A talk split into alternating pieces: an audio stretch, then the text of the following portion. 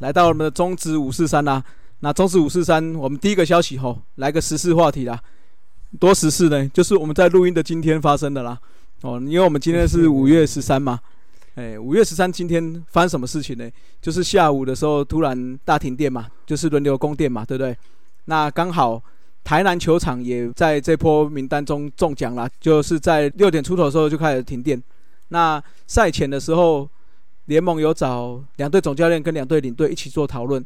据报道是说，两队领队跟总教练都反对开赛。但是联盟竞赛组的副主任还是坚持要开打，比赛也在六点五十分正式开打。但是打到了一局下半的时候，哈，苏志杰打了一支界外球之后，哎，全场又一片漆黑啦。那也因此就终止比赛，那顺延这场的比赛啦。所以我是觉得，哈，联盟这个部分真的要好好的检讨一下啦，因为今天。这个停电的事情哦，应该说早就有跟你讲说今天一定会停电的，不是突发状况。对啊，事先讲好，提早公告了啦。对，所以我真的不太懂为什么联盟会坚持一定要开打，因为坦白说，就是因为昨天开始就是无关客适合嘛，所以也不会有所谓的退票的问题。那你坚持要打这场比赛的用意到底是为何？我们是觉得联盟可以出来好好解释一番呐。而在随后不久。中职联盟蔡启昌会长也在社群媒体上公开的表示歉意，针对昨天台南场在六点五十五分复电时开打的事情，他责无旁贷。啊在没有考量到供电尚不稳定的情况之下，可能会造成比赛安全的疑虑下开打，就是一个错误的决定。那会长也是再次表示歉意。的确啦，其实第一次的停电算是表定的，那但是第二次停电就在于说供电恢复之后，还是有可能是不稳定的情况之下。所以的确要把第二次或第三次的停电也要考量进去。所以呢，两队总教练都表明说最好不要打的时候，中职联盟这边却表态是说还是可以打，并且拿出可以打的依据。我看新闻是这么写啦，但是什么依据我也不太清楚。那这一部分呢，会长最后也是说要汲取这次的经验及教训嘛，在未来赛事中呢，可能还是会有类似公共建设相关的这些影响。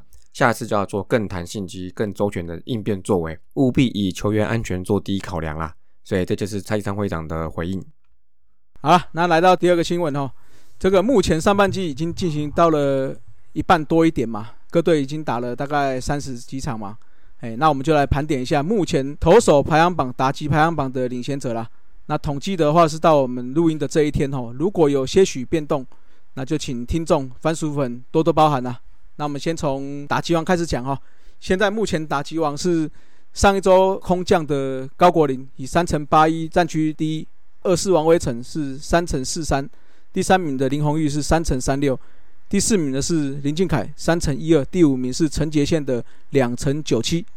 再是安打王部分哈，第一名是王威成的五十九支，接下来是林红玉的四十八支，姜坤宇四十八支，詹子贤四十八支，苏志杰的四十五支。哎，这个算是很接近啦。接下来就是全垒打王哈，今年全垒打王大幅下修嘛，目前战区领先的是詹子贤的六支，那接下来有四位都是五支并列哈，分别是受伤下二军的高国辉、那郭富林、林安可、张志豪，那苏志杰是四支。来，再来是打点王部分哈，詹子贤三十三分占据领先，苏志杰三十二分，林红玉二十六分，许基宏二十五分，跟张志豪。二十四分，打击部分的最后一个奖项盗垒王，目前统一霸榜哈，前三名都是统一的，第一名陈杰宪十一，第二名并列哈，苏志杰跟林俊凯各九次，那接下来是姜昆宇的八次，跟李凯威的八次。嗯，上次到那个啊，富邦给他盗乱七八糟的，刷数据。哎，我想问一下哦，我刚刚这样听下来，詹子贤打的都不错啊，那为什么最近好像还有一些稀稀疏疏的声音在检讨他打的怎么样？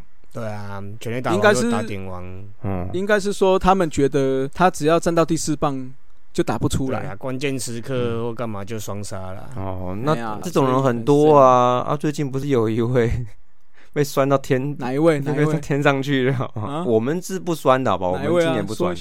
嗯，没有。对我们说今年不酸的啦。今天那个今天打很好啊，满垒的时候代打两分打点嘛。嗯，对嘛，所以不要 不要再酸他了。嗯，哦，哎，今天我贴那个给你们看，你不觉得？哎，害我都笑出来了。什么事都可以赖到他身上。对啊就是那个 P D 上面有一个嘛，就是最近又染疫又停电的，又没有水的，那谁螺丝到底是谁的螺丝松了？结果居然下面有出现灵异犬，一是怎样？好几个，关他什么事？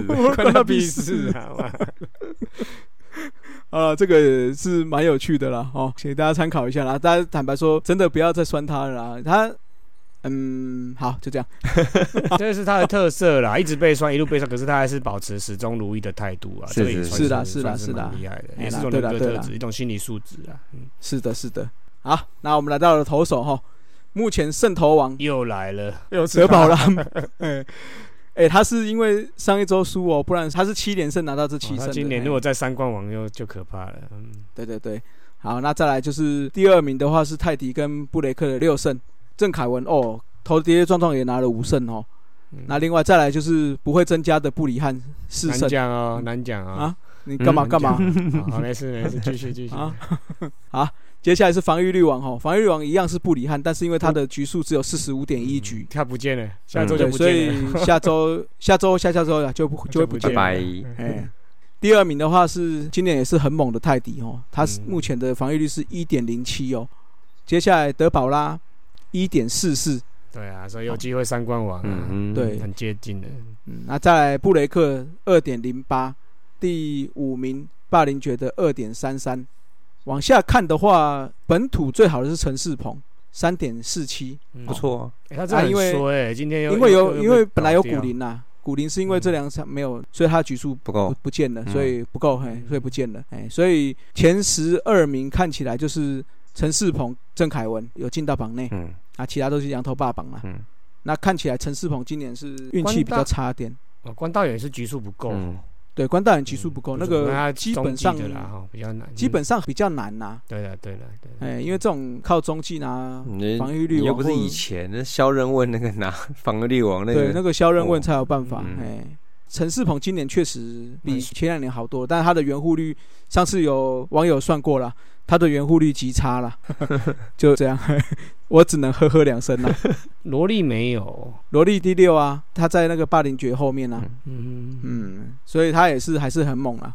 所以你看，邦邦投手也是不差啊，嗯。哎那怎么战绩这样？嗯嗯，你打击卡弹啊？嗯，你问天好了，哦，因为大家都说我们很少讨论邦邦嘛，哦，然后我们讨论一下嘛，哦。那到底为什么会这样？哎，呃，讲不出所以然，有就是赶快啊，赶快找个人来帮我们帮对啊帮战报一下赶快找帮我们开一下帮帮战报啦，对啊看帮帮战报。哪个番薯粉愿意嘛，好不好？对吧？陈，真。你看打击王罗国林也站在那边，征求有缘人。预告一下好了啦嗯，预告一下，我们的那个纪念商品快要快要搞定了，有没有？哦，对对对对，哦有人愿意出来的，工程大叔做超过五集，工程大叔送你一顶帽子。帅，哦，好可以超过五哦可以哦。集才有，超过五级哦，啊，你不能为了拿五级做完就不做了。收回对，来哦。好，对了，我们的商品要出来了嘛，对赞助哎真的，我讲真的啊，真的，嗯。如果真的有人来做嗯。帮帮战报的话，我真的送他一顶帽子。哦。对，啊，不止邦邦啦，爪爪战报也爪爪也是一样。爪爪爪对邦邦，抓送一张贴纸，哎哎哎，一样一样帽子啊。一，样送帽子。那这次是换别人送的，爪爪邦邦跟圆圆呐，啊芝芝啦好，芝芝啦，好好不好这三队征求番薯粉愿意来当我们战报的，这不能讲写手哈，战报的说书人。哦，那原则上我们就会送你一顶帽子啦，好不好？嗯请大家踊跃的争取啦。嗯，好哎还没，哎，我们刚才还没讲完，还蛮多的，还有谁？还有什么？目前三战王第一名是德保拉六十二次，68，厉害哎。，那布雷克是五十九次，泰迪是五十六次，邦威五十三次，徐若曦四十八次。哎，其实为什么统一跟兄弟是战绩领先？其实从投手这边看得出来。嗯是是，哎是那救援王的部分哈，陈韵文十一次，田泽十次，陈宇勋跟陈宏文都是九次，李正昌因为近期表现比较没那么好，所以是七次。救援王目前看起来也是竞争激烈啦。那再来就是一样算竞争蛮激烈的中继王哈，第一名是新任的天天系列的苦主天天月 曾俊月的十次，苦主，真的是天天哎。对啊，他真的天天呐、赢也上，输也上，怕他嗯这样子一年两年下去，不知道会怎么样哦。不妙。嗯，疲劳，疲劳疲劳，嘿，那再来就是很会沾粉的赖鸿成，也是十次，鸡排师傅，嗯。哎、这样真的是赖师傅呢嗯。吼。他自己也承认是鸡排师傅嘛，哈、嗯，好，那再来哦，这个第三名是吕伟成，耶，这样看起来你们也有两个有机会呢争取嘞，哦，救援王跟中继王嘛，对啊。到，这两位还可以，对对对，那再来就是吴俊伟的九次跟郑军人的八次，哎，所以看起来中继王也算是非常竞争哦。我查了一下，吕伟成防御率一点六九而已。耶。对啊哦，吕伟成其实不好错，厉害。嗯，可是他前半段嗯。每局被上垒率其实不太好，最近是好了 WHP 一点三一啦，嗯，最近有往下拉啦，所以请听龙给我讲。啊有还要打给他广告呢，哦对对对，啊，那个曾俊岳的一点七防御率一点七，WHP 一耶，哦，对啊对啊，赶快啦，赶快啦嗯，邦邦战报赶快出来啦，不然我都没有注意邦邦的消息。对。哦，所以看起来目前你们龙龙的话，就是救援王跟中继王有机会哈。哎，其实你们也不错呢，还有啊。这样看起来对不对？就是打击比较那个啦，对了，打击没有看到人，哎，对对，圣头王布里汉没有了。都是就是打击啦，就是打击啦。嗯。对啊，你看你们现在有王维忠，有徐若曦，还有本土王牌林子玉，对不对？啊，之后中继有吕伟成，救援有田泽，对啊，啊，对啊。稳了啦，稳了啦，稳了。一周三胜。你看第三、第四名的小心啊。啊，小心的，不要一一不小嗯心就 对啊，哎、我现在看一下战绩表哈，现在战绩龙龙跟第四名的富邦只有差到一场而已，一场而已因为今天一场富邦因为哦今天他们输了。哦，你嗯看你看 小心球了，嗯，对啊，富邦真的要注意了哈。好，那以上就是目前排行榜的领先者了。接下来应该都数据还是没有累积很多嘛，到下半季应该就会更多啦。全垒打的部分啦，我觉得这个应该会跟上半季有一点差距啦。嗯，嗯，我蛮期待苏志杰的啦。刚才都讲到第五名，为什么苏志杰就全垒打排到第六名？苏志杰因为他四支嘛，那他嗯盗垒有九次、欸，排第一，所以搞不好全垒打完跟盗垒一起拿，看这真的蛮屌的、欸。嗯，而且他是连两年二十二十喽，是啊，是啊，是啊，是啊。嗯，所以他是期待，但是坦白说，今年二十今年比较难啊，对啊，对可今年的盗垒二十应该是可以的啊，全垒打那个嗯。十五哈，对，而且还我们还有提到那个啊将军那一期是不是？二五二五哈？嗯，嗯，哦，那个真的蛮难的。啊，哦，那个很难，那个那个今年应该是我是觉得没机会了。嗯，今年要打到二十五支全垒打，应该看起来是搞不好十五轰就全垒打王了，十五轰就创新低了呢。嗯，对啊，史上最低是泰山是吗？林仲秋好像那个林仲秋吧？林仲秋，对对，林仲秋，嗯好啦，也是期待大家对这些球员帮他们多多加油啦哦，希望他们在排行榜上能够拿下想要的奖项啦。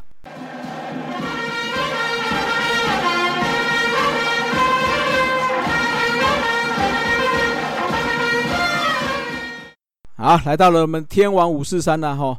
这次天王五四三讲什么嘞？矮将出头天呐、未满一百七十公分哦，就像我们阿杰一样哈。你干嘛讲我？我我我志气霸告呢，比斯文还高。呢哎，是是是妈是内讲，虽然今天是你们的单元啊，哦，但换个说法，我们我我换个说法，我们三个平均一百七，差不多。哦，刚好刚好刚好刚好，哎，刚好刚好，好了好了，人家常常说吼，这职业球员的身材是球探们选材的条件之一嘛，但是也有一些不起眼的选手吼，能够勇闯直棒啊。那我们今天就来细数这些未满一百七十公分的矮将的成绩然后，那看他们能不能出头天啦，好不好？嗯，我我我这边 Q 一下小人物上篮，那个在篮球场上身高的劣势更是明显哦。哦，但我们这一代的观众看过几个 NBA，有几位 Pro 级的矮将表现得很抢眼哦，而且是超级矮的，不是说像 Curry 什么 Iverson 什么这种一百八十几、一百九的，是一百六十几耶，像那个 Spud Web 嘛，他那灌篮网就是灌篮网嘛，嗯对对啊，灌篮那个真的嗯。看起来真的很感动，我那时候真的是蛮 shock，哇，这么矮的，我一般看一百九十几 Jordan 他们这样一百九十几、两百公分那边逛来逛去，诶，他一不到一百七就在那边飞来飞去，真的是蛮厉害的。然后另外一个是波格斯哦，就是那个黄蜂队那时候跟那个拉瑞江神还有那个谁 Alonzo Mourning Mourning 对 Mourning 合组的那个黄蜂队，那蛮强的，只有一百六十公分呢，甚至比我们都还要矮哦，真是蛮厉害。不过他在 NBA 也打十几年呢。哦，不是像那种跑龙套或干嘛一两年，他打十几年，真的是不简单。那台湾当初也有那个简明富嘛，嗯哦，真的是蛮厉害。我们这一代应该都都听过了，就还而且还拿过 SBL 的 MVP。哦，然后范耿祥哦，那这些不管是球技如何来，光是勇气就很让人家佩服了哦。哎真的哦，不要不要，没事没事，继续。勇气，梁静茹给你的，好好好，这段剪掉，嘿，不错啊，可以再哦，唱不错，一点啊。是是是是是，哎，我怕番薯粉越来越少了。哼好了，那我们就先来说说几个哈没有打出名号的选手哈，有些名字坦白说，嗯，还真的没有听过哈。嗯，来吧，第一个，我们先从投手开始。本土投手刘明吉，哦，左投左打，一百六十八公分，他是和信金出生的，哦，九七年打和信，那接下来在时报也是九七年啦，借将了，嗯借将了。嗯借将，对对对，这位哦，我还真的不知道，人家拍谁了，我真的不知道。不过这个问陈强大哦，应该是蛮有感的，因为他是一九九七年何信金哦第一代的球员啊。据维基百科里面说的哦，国小就一百六了哦，那但是后来就没什么再长高了啦。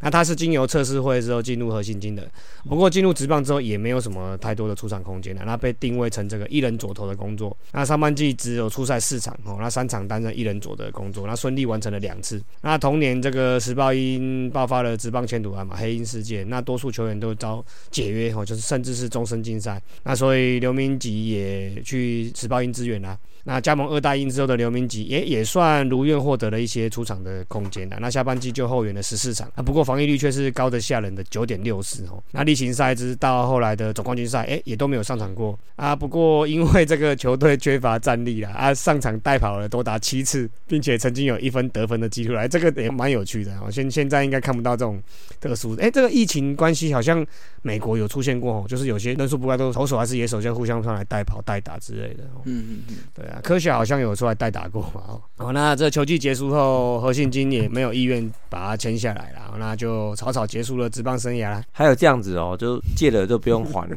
m a n k i n 了哈。啊，就跟借过一样啊，你借过有还人家过吗？哦哦没有嘛，对啊，对对对，就鬼起来哈，就过其他嘛没很贵啊，对不对？好了哈，那总共出赛了十八场哈，全部中继后援呐，零胜零败零救援，都是挂零的。那十五点二局哈，防御率八点六二啊，WHIP 二点零四，不行啊。来，接下来讲一位本土打者哈，胡进夫，首二垒，又投又打，一百六十五公分，他曾经在蓝牛的诶一军只有零六年呐、啊，这位也改名叫做胡瑞成了。那高中就读高院呐，那跟林英杰啊、周思齐啊、吼啊林金平啊、许志华这些是名将同届啦。啊，但因为高院太强了啦，哦，那那个年代高院真的很强，所以他们这几位基本上都是属于西队的球员啊，比较少正式上场比赛过。那后来转到嘉义高工去增加出赛机会啊，但是毕业后就没有继续打职棒或者是甲组成棒，那反而打的是那种乙组的假日的这种业余棒球，不过表现的蛮抢眼的。那本身也怀抱着棒球梦啦，那就跑去南妞当练习生，那最后也被南妞选进来哦，那表现就没有很抢眼啦。那后来也是跟球团说自请离队了，结束短暂的职棒生涯。哦，那离开职棒圈的胡瑞成就回到曾经就读过的高院工商青棒队担任教练哦，那一直到现在也十几年了哦，也算是职棒场上表现不好，不过以人生来讲，以他的职业来讲，也算是有不错的发展了。那总计刚才光头有讲嘛，就零六年一年这样子。那不过虽然说一年啦，啊，不过也只有出赛两场，两个打席，两个打输，敲出一次安打，另外一次就是三振啊。哎，打击率五成呢。好，那接下来是吴林练哈，外野手，左投左打，一百六十六公分。那统一的九零年到九六年吼，那吴林练算是中职初期矮将代表人物啦。那其实他在业余的时候是兄弟饭店棒球队的创队成员之一。那因为职棒初期统一的人数不够嘛，所以兄弟借将来到统一啦。哎，这个也是不是就借了不用还那种？对，一定同意的，会出来攻击。没错，没错，哎，那他在一九九七年的时候就遭统一释出啦。那离开职棒圈后，吼是蛮多负面传闻啦，那过得不顺遂啦，很可惜吼。在统一七年吼，出赛了四百六十八场，那大多都是代跑的角色，打席只有四百一十二次，三百六十六个打数打了六十七支打，哦，打击率就只有一成九九。上垒率只有三成一六，选了五十五个四坏哦，其实有一点点选球眼，但长打率哈只有点二五六啦，所以 OPS 整体是点五七二哈，也不是很好成绩的。那个人有一个比较特殊记录，其实我在这一周的头头是道有讲到了哈，就是说生涯就打出这么一支全垒打，那这支全垒打是他首次全垒打嘛，当然是首次全垒打，也是满贯全垒打，哎，那统一总共有四个人打过这样的全垒打，至于是哪四位？就去新要头头是道了。哎、他那一年就五分打点，那就有有一支满贯炮，所以其他拉拉还才拿一分打点回来而已。嗯，对对对对，嗯对啊，其实那只满贯炮，我承认呐，我有看到转播了。那时候对我小小心灵有点伤害。是是是，打林光宏的啦。对对对对哦，对对对，好，那再接下来一位哈，林政伟，首二垒，右投右打，一百六十八公分。九七年的时候在兄弟，九八九九年到三山虎队。那林政伟他原本是北体的学生，是第一批跟中信建教合作的球员，后来转学到文化哦。自文化大学毕业后，有一段时间就中断了棒球生涯。在台湾大联盟招募球员之初，林政伟有去报名选秀，但是被刷下来了。那职棒八年参加。兄弟的自办选秀会哦，所以加盟了兄弟啦。但是表现不佳就解约了，这就不是借的了啦。对对对，就给哎，不是给了，就是 Q 从 Q K 哎，所以他就去三商啦。三商有就就给他捡起来了哈，就没有什么特殊表现啦。直棒十年的时候，教练看上他的速度，让他站二垒啊，担任第一棒。自从打出第一支安打之后，哎，就安打连连哈。连他自己本人都不相信可以打这么好，对，上半球季曾经维持在四成哦，并获选最佳进步奖提名，那最后没有得奖啦。那不过因为当年一九九九年嘛，就是虎民心碎的那一年吼，就三山虎解散。那因为他的重叠性高嘛，因为守二垒，那身材也不够出色吼，所以其他球队就没有意愿网罗了。那结束这个短暂，但是对球迷来说，我相信三山虎迷应该就算是蛮有印象的啦。总共生涯三年嘛。一百一十三场初赛后，二九八个打数，就打了七十四支安打，没有全垒打，有十五道。刚刚说他最后那表现好嘛，所以他十四道是最后一年跑出来，所以其他只有一道而已啦。那整体打击率只有两成四八，整个 OPS 只有点五八一哈。哎，又是 SBL，嗯，啊，没事没事，继续。好，那再来哈，江才明内野手，右投右打一六七啊，曾经也带过我们大统一啦，现在好像改名了嘛，叫江才斌啦。那元年其实是兄弟相的啦，但是哎，这个不是借的喽哈。哦，对，一样就是没有出场机会就被试出啦。那九一年就是隔年就来加入统一哦，但是只是试用，只有一次出赛啦，是上去守游击带手的，哎，那所以没有打击的机会啦，所以后来就退下来了嘛，担任中华队男垒国手哦，那还有女垒的教练，还有禽收团队了这样。那隐退之后就苦练高球啦，成为台湾职业高球选手的资格。那成为吴俊达之后。国内第二个双七的职业球员哦，那现在也是常常参加职业高尔夫球赛了。今年结束，可能也有一位我们熟悉的，应该也是会走上这条路啊。哎呦，哎，谁谁谁？嗯，奥运代表选不是 PGA。好了，那再接到下一位哈，陈昭明，外野手，又投又打，一百六十八公分哦。他在新农的时候是九八九九年。这位陈昭敏哦，他曾经在一九九八年到九九年短暂效力新农牛，但大多都是代跑代手了。总共出赛二十七场，但是也只有二十个打席，十九个打数而已，也只仅打出一支安打。这个打击率有哇，零点零五，零乘五三，很难练。对啊，然后上垒率呃一成，长打率是这样，也是零零点零五三。因为都是一两打，对，就对，就那一只 OPS 这样子，这样多少？零点一五三，哦，这种这个 OPS 我一辈子没看过这种数字，对，酸，连人家叫你要酸，嘿，厉害，你就不要沦落到这种地步，跟你讲，我今年好像差不多了。好了，接下来我们就开始慢慢有一点点名气了哈。江仲豪，哦，外野手，诶，也当过投手，投手了，左投左打。一百六十八公分，在兄弟待过一年，当选手是待一年，啊，还有另外待三年的总教练嘛。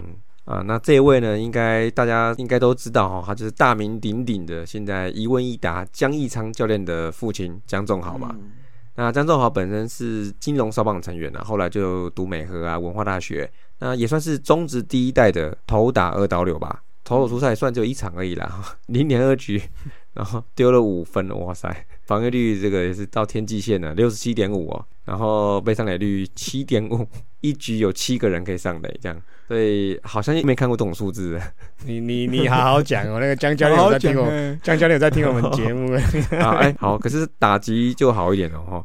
总共出赛十七场，四十五个打击，三十九个打数，八支安打，虽然全部都是一两打啦，打击率两成零五啊，上垒率两成九五，长打率两成零五的话，OPS 就是哎。刚好零点五啊，哈，其实因为他是打一年嘛，哈，就球员身份，但是职棒发展虽然没有很顺遂，但是我觉得他人生资历还蛮完整。因为我记得我听张一昌教练讲说，他之前是为什么去美国嘛，也是因为就是爸爸就是说要带他去这样子。江正豪本人他业余时候他还打过以前空军虎风球队，然后河库，再来就是兄弟饭店。然后后来就是在职棒就在相对当教练嘛，中 A 嘛，然后打击教练。那他退出职棒之后，就是像刚刚讲说，他就去美国纽约担任的青棒队的助教。江一山教练就是在那个时候就是出国留学啦。那后来江中华教练就是回来台湾之后，就才去西苑高中当教练，然后也还去过大陆，哦，就是去那边发展一下棒球啦。那算是我觉得跑蛮多地方嘞，这个人生历练算是蛮特别的哦。嗯嗯嗯，不错不错。好，那接下来说说看这个在职棒算是有留下一些成绩的矮将吧哈。先来讲投手啦，本土投手的部分哈，黄武雄左投左打，一百六十八公分。在山上是九零年到九六年，哎，他算是王牌投手了吼。嗯，对啊，之前我曾经就提过好几次啊，本土的左投一直都是中职投手的珍宝哟，不是那个你们刚才讲日职那个什么？台湾至宝，台湾自宝，好是是 中职投手的珍宝，珍宝。啊，因为在职棒初期哦，也更少哦，大概就只有三三五的黄武雄或者是这陈明德比较算是这种投的比较长的投手，不然都是昙花一现就没了嘛。哦，那他们两个都投了七年左右啊，是算是比较有实力而且长寿的啦。那甚至职棒元年哦，黄武雄还以二点零零的防御率又败给了史东哦，名列整个中职第二哦。那最后生涯留下二十四胜，虽然不多哦，不过当时已经是早期中职本土左投的胜投王了。哦，一直维持到二零零四年，那职棒十五年。我算是职棒有一半，差不多一半时间都是由他保持的左投的渗透王。二零零四年才有这何志贤超越了，真的算是左手王牌的代表。他生涯累计出赛一百九十一场，五十七场先发啊，后来也有一些中继后援的记录嘛，所以渗透就没有再继续累积了。那五百零四点二局哦，二十四胜二十九败，防御率三点五三哦，WHIP 一点四三。我算是还 OK 啦，不会到很差，啊也没有到很好这样子。那离开职棒后，也有到西苑中学教球啦，那一段时期让整个西苑中学的整体实力提升不少，那也成为这个台湾的青少棒跟青棒的强权之一啊，算是蛮不错的。嗯，我记得黄武雄跟陈明德，就我的印象啊，他的圆护率应该跟 d g r o n 差不多，都是悲情 悲情左投对啊，啊三三那时候本来就那个啊。你不觉得三三跟邦邦很像吗？是啊，是啊，就是感觉打击都很强，那或者是说投手就是没有办法拿胜，或球队就是没有办法拿胜。哦，这个可以好好来算一下他们的圆弧率了。我看你再讲下去哦，就应该不会有人要来做邦邦的战报了。我看，不一定啦，搞不好哎，当酸哦，不是，搞不好当他们一做，成绩就起来。你看啊，今年我们两个一做，其实都算打得不错吧，对不对？那我来做一下，我来做一下神拳战霸。哎，你那个会不会太酸啊？好了，来接下来，我接下来这个也是左投了，罗建明，左投左打，一六八公分。他在中信金零四年到零八年有出赛过。那之前有提过黄龙义曾在高中时期哦，连七个打出全垒打嘛。哎，这个罗建明就是第一支跟第二支的贡献者啊。这应该把他 Q 进来。呃，从他开始的。其实罗建明在职棒场上，哎，其实表现也普普了哈。生涯累积的出赛八十六场啊，只有一场先发，其他都是中继后援为主了。那一百零四点一局哦，两胜一败，防御率四点五七哦，WHIP 一点四七。哦，算是诶，也不算太好了。那也一样了哈，在桃园带领这个新民青少棒哦，一路到这几年平镇高中都担任教练，算是近年来帮中华队啊、帮台湾啊、帮中职啊调教出一些蛮不错的球员哦。嗯，真的蛮厉害。没错。啊，那再来到了打者部分哈，徐整当捕手，又投又打，一百六十五公分，他是三商的九零年到九九年的选手。这个徐整当哈，当初在山上是三号捕哦，因为那个时候当时一号捕是老国手涂中南嘛。二号是目前魏全龙队蒋少红的老爸蒋坤生。那其实这个三商当年捕手用法比较像现代哈，就不像其他队那个时候一个王牌一号捕要蹲到死。那像那时候曾志珍啊、洪一中啊，都是蹲哦一百场哦，对对对，九十场，卡隆别生哦，奇怪。不过不过这是也是有一点主因呐，也是有点原因呐。那个时候一号补涂中南是年纪比较大了一点嘛哈。那二号补蒋坤生跟徐整当他们的打击也不好啦，所以这个三个人轮替算是唯一的解啦。哎，不过徐整当也是磨着磨着，也是在三张待好待满吼，也是随着山上一同在终止结束终止生涯啦。刚刚有提到这个打击不好嘛，确实哦，他在职棒元年的元老球队中哦，除了扣掉几位这种草草结束的打几场就结束的人之外，他是唯四个人没有打过全垒打的选手。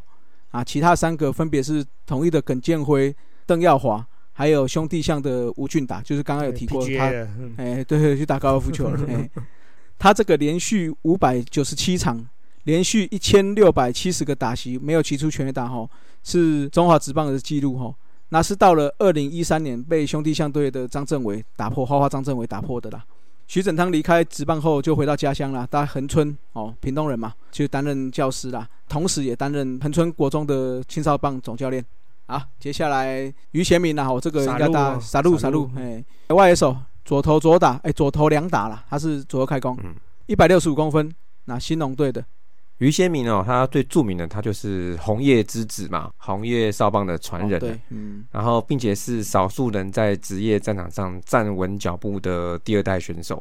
那当初他进青龙，其实跟火哥好像差不多时间吧，好像火哥先，再来就是他。所以当时的新农的外野啊，其实我觉得大家期待度其实不会少于内野三番刀哦、就是有曾华伟嘛、张建明啊、张家浩还有于先明嘛。那这一到四号虽然亮起来看不是炮啦，但以新农当时队形炮在内野来看的话，哦，我觉得这一位腿枪也都蛮诱人的哦。哎，我记得于贤明的选秀顺位蛮前面的，不对，嗯第一轮。其实他是有长打啦，只是对他第一在球队被定义嗯。定位成腿哥啦，所以他对。对对长打就消失了。那于先明的巅峰哦，应该就是在进来的第二年吧。好，那该一年呢，盗垒王、最佳十人，季中还曾经单场四盗，连八打数完打哦。当时呢，还是追平兄弟的神兽路易斯的记录嘛。后来还来了一个什么连十一打席上垒，这个就是中职本土纪录，这也蛮屌的。我这样算起来，连续三场左右都在上垒耶，快三场了。对啊，对，对啊差不多哦。嗯，然后最近中职因为又有一个左右开弓打者嘛，就是魏权林一腾嘛。那但目前我好像只看到他右打一个打席，就是也没什么抵抗力，就就被 K 掉了。就不要讲那么直白，什么叫没什么抵抗力？对，刚好没有打到而已。嗯 那中职史上出现过几位左右开弓，其实大部分都是原本右打，然后去练左打的。但是于贤明是反过来的，嗯他是原本左打，他是练右打，然后所以他在因为他左撇子，对，他在二零一一年以右打打出全垒打的时候，其实就是一个蛮难得的记录了哦。那到现在为止呢，那本土也只有陈怀山、吴成汉跟他三人做到左右开弓都打出全垒打的这个记录。不过呢，他是有点可惜，就像刚刚讲的，他是有一定的 power 在的，但是他因为因应队形嘛，被转练小枪吧啊。但是如果你变小枪的话，如果你没有过人的打击率或上垒率，那其实很容易被取代掉啦。那他现在好像就是在花莲地区吧，当少棒教练啦。嗯嗯嗯，说实在，左右开弓的选手好像越来越少了哈。今年的话，应该就只有林对啊。奕腾跟你们的郝雷拉了，郝雷拉，小小小夏小 小二赫大雷拉，小贺大对，夏。他已经左右手都打出全垒打过了。哦，对对对，啊他有打过他呃，就给他点 respect，对不对？对了对了对了，哦嘞，其实哎球那个他其实怎么唱？他其实球迷也蛮好的，我觉得不 OK 啊，蛮多对啊啊，对啊，蛮多球迷蛮喜欢他的。嗯啊，接下来到了下一位哈，吴泽忠，外野手，右投右打，一百六十九公分。他在俊国的九三到九五，然后后来新农的九六到九九啦。吴泽忠是俊国的第一代成员呐、那生涯呢，也就是在进职棒第二年，一九九四年的时候，整年出赛五十五场，打击率三成三九。虽然出场数仅差不多总出赛数的一半左右，但是在当时投高打低的时代，我认为他还算是不错的，我对他还蛮有印象的。那比较可惜的是，他在纳鲁湾成立之后，他队上有一些队友嘛，像是张天林啊跳槽了嘛，嗯，那他终于熬到出场的机会，但是呢，好像越打越不好，这样，就是在最后一年 一九九九年的时候，数据不好，然后又被当时的新农哦贴标签呐、说他练球态度不好，不积极，所以直接给他释出。哦哦嗯这个算是新农很会的哦，很擅长的。跟他说，等有球队要吸收你的时候，我就给你离队同意书啊。那你都给他贴标签了，那这样会有球队想要吸收吗？这也是蛮奇怪的哦。所以那吴哲中他自己本人他是表明说有人要哦，那你要给我同意书我才能去啊。那这就是鸡生蛋，蛋生鸡啊。其实我觉得，哎呀，蛮可怜的这种处境，这蛮可怜的。像当时这种环境来讲哈，所以嘞，一不做二不休，怎么办呢？最简单就是直接跳槽去台湾大联盟，对，什么离队同意书都不用，什么借来借去不用，你人来打卡上班就好了。狼来的啦，啊那他转过去之后，最后几年其实打的还不错啦。那他是给我一个感觉，就跟之前富邦啊，现在在味全的就是吴宗俊嘛，哈，我觉得蛮像的哈，哦就是哎对有像一个有像算是矮炮啦哈。啊，讲到台湾大联盟哦，那我们也要讲一个台湾大联盟的啦，这个应该是算蛮有名的哈。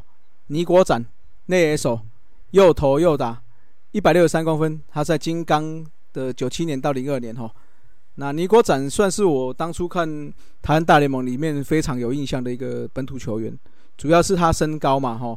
那当时负责转播的应该是钱工跟袁博士吧，我记得没错的话。其实他们在转播上就很常提他的身高啦，所以我觉得印象算是非常深刻哈。那不过他算是比较防守型的选手，所以在防守的时候有拿过一次三垒金手套，但打击的话嘛，嗯，就是这种两成出头的打击率啊，生涯六年也只有三发哈全垒打。那目前的话是在高雄的中校国小担任总教练呐、那再来下一位哈，这个哦，这个 哈干嘛突然笑出来？这位应该是我们里面仅次于，等一下我们应该会接到秋哥嘛，先爆雷，我们等一下会接到秋哥，这应该是仅次于秋哥 来看，算是应该差不多红，嗯差不多红，差不多差不多。朱老朱洪生哦，内野手，又投又打，一百六十九公分，兄弟队零二到零九了。嗯，这位我就我先不多说了哈，我就说两个字：典藏。哦，典藏，典藏，嘿 我们在两千年到两千一十年的这个十年这个时代哈，其实我们球迷都是过得有笑有泪的嘛哦。呃，而当我们想起这一位兄弟一代，算是笑将吗？还是其实真的是，真的蛮尴尬，真的是有点哭笑不得了。对我来讲了哈，哭笑，不要每次都 cue 我想唱歌这样。哎，那条蛮好听的，那个嗯那个，柯有伦啊，当然啦，可有了，那个蛮好听的。嗯电视台里在点播啊灿烂的情歌，我一个人开着车，坏掉了，坏掉了，坏掉了绿。色，哦是这样子。这样很难剪，这样很难剪。嘿 呃朱鸿生哈，其实我认为他看起来就是一位蛮拼的工具人的球员，那事实上应该是没错，只是他所带给大家的记忆呢，总是跟球技没有太大的关系。像是兄弟啊，在零三年，我记得在国道上有发生过一一次事故的纠纷，就是他跟几位队友，然后就跟对方司机就是有一些纠纷争吵这样子，嗯口角哎口角，口角口角。然后再来就是还有跟队友去夜店太晚回家的，违反宵禁的，然后被罚。嗯然后还有就是一个怎么，这这个打出深远飞球，以为就是要出去了哦，就没好好跑垒，哦，最后就是发现，然后再加速，就趴在二垒前，哎，然后就出局了。所以真的是是只能趴在那边。所以哎，这种事情其实蛮多的啦。其实也不是只有他一个会这样子，但是在那个时候真的是还蛮少见的，真的是哈。好像还在场上被恰恰骂过。哎、对，有过 有过啊，所以我觉得他总是有这种还蛮令人觉得印象深刻，但不是球技的事情。那再来就是二零零九年这个永远忘不了的，就那年总冠军赛，就是嗯莫兰阿内啦，那个 助跑打击嘛，这，哎呀，苏建文老师嘛，哦哎呀，这其实你说他这个心态有问题吗？他不认真打球吗？我觉得好像也还好。其实有时候看他还蛮拼的哎呀，哦，就是比赛场上还蛮但他这个行为就是让人家搞不太懂是怎么了，你知道吗？哎，他这个打击真的球感很好，好好跑回去马上打到，好不好？哇平飞球，对啊，哦，不过呢，就在这个黑象事件中哦，他他起初好像还是没有事，然后后来还是难逃法网了。嗯以对对对他在被抓之前，其实还是被球迷揶揄啦，就是说你看起来最像，但你是清白的。对对对，因为我记得他是被抓一开始的前一天，嘛他有对啊对，一开始没有他，他在网络上好像有贴一篇不知道什么兄弟精神，对对，对对对，就下面就是讲说什么哦，看你打球，觉得你最像打假球，最像，但是你清白哎。，但是你最金牌的，对对对，就隔天就被传唤了，然后对，然后就被抓了嘛。然后这个过程呢，其实哎也是让人家不知道，感觉真的是哭笑不得，真是。总之啊，好，总之哭哭腰 哟，不要哭 了。太晚了，太晚了嗯，太大声会邻居会生气。嘿啊，总之哈，这个加油了哈，向前看啦，就是因为我亲眼在现场看过他打过一支很漂亮的三垒安打，好，这个对我来说这就够了。嗯朱鸿生啊，确实是一位棒球员啊。是的，是的。那提一下哈，他曾经拿过二垒金手套，在二零零八年，对嘛？对但是，哎，就这个爬上去还有去的嗯因为那一年吼各队二垒手出赛数都比较低偏低吼，导致二垒手金手套都没有人要提名，因此最后获得联盟竞技组强行提名，投票才以同额竞选勉强超过基本分数拿到该奖。也算是一个奖了嘛。后来后来有啦有啦有啦，就是就是像诗文讲的，好像嗯，怎么都会有一些比较有趣的故事就是啊。拿个奖都要被靠腰。好了，接下来哦，这个就是我们刚刚提的，刚刚已经爆雷了嘛哈，秋哥林仲秋了，YSO，哎不对，全能工具人，又投又打，一百六十七公分哈，在三商九零到九九，新农零零到零一，中信零二，秋哥哈，应该我们不用多做介绍了，在我们第三集的天王五四三强心脏关键炮就有介绍哈，有兴趣的人哈。嗯，诶、要要要要说回听吗？先不要，先不要。